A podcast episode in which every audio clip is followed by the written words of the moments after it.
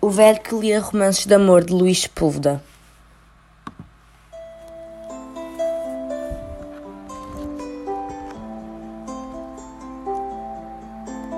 Com os olhos nubrados de lágrimas e de chuva, empurrou o corpo do animal para a beira do rio, e as águas levaram-no pela floresta adentro, até os territórios jamais profanados pelo homem branco, em direção aos Amazonas, às rápidas onde seria desfeito por punhais de pedra, para sempre a salvo das indignas alimárias.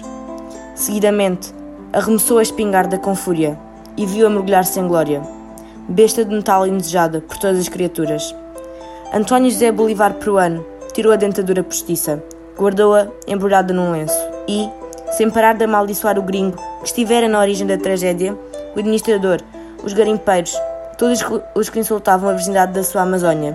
cortou com um golpe de machete um grosso ramo e, apoiando-se nele, pôs-se a andar na direção dela idílio, da sua choca e dos seus romances, falavam de amor com palavras tão bonitas que às vezes lhe faziam esquecer a barbárie humana.